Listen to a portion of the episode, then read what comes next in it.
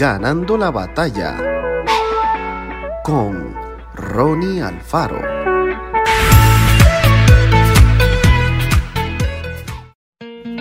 Y todos los días en el templo y por las casas no cesaban de enseñar y predicar a Jesucristo. Cuando Jesucristo resucitó, les dijo a sus discípulos que fueran por todo el mundo y hablaran de su amor. Fue muy claro al decir que su mensaje era para todas las personas, sin importar la edad, el sexo, la religión, el color de la piel, ni tampoco la situación social, económica o cultural. Murió en la cruz para que todos los seres humanos pudiéramos conocer a Dios y comenzar una nueva vida. Desde entonces, los seguidores de Jesús a través de la historia han compartido las buenas noticias de su amor y perdón con muchísima gente.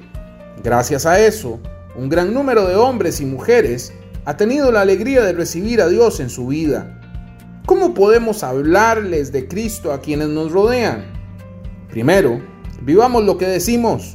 Antes de decir una palabra acerca de Jesús, asegurémonos de que nuestra vida sea un ejemplo de lo que queremos compartir. Hablamos de perdón, ¿Nosotros perdonamos? ¿Decimos que Dios se preocupa por la gente y a nosotros nos interesa la gente? Segundo, hablemos siempre con amor. El mensaje de Cristo no es de condenación, sino de salvación. Que el afecto por los demás se refleje en nuestras palabras y actitudes. Tercero, seamos creativos. Utilicemos el Internet, la música, mensajes de texto, Situaciones como paseos o comidas entre amigos, un evento especial.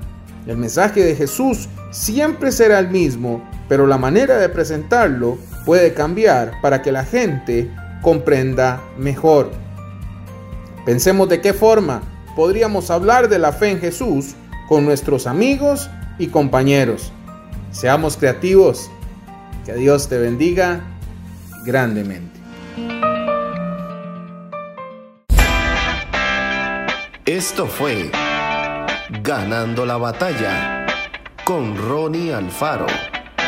Y recuerda, síguenos en Spotify y en nuestras redes sociales para ver más.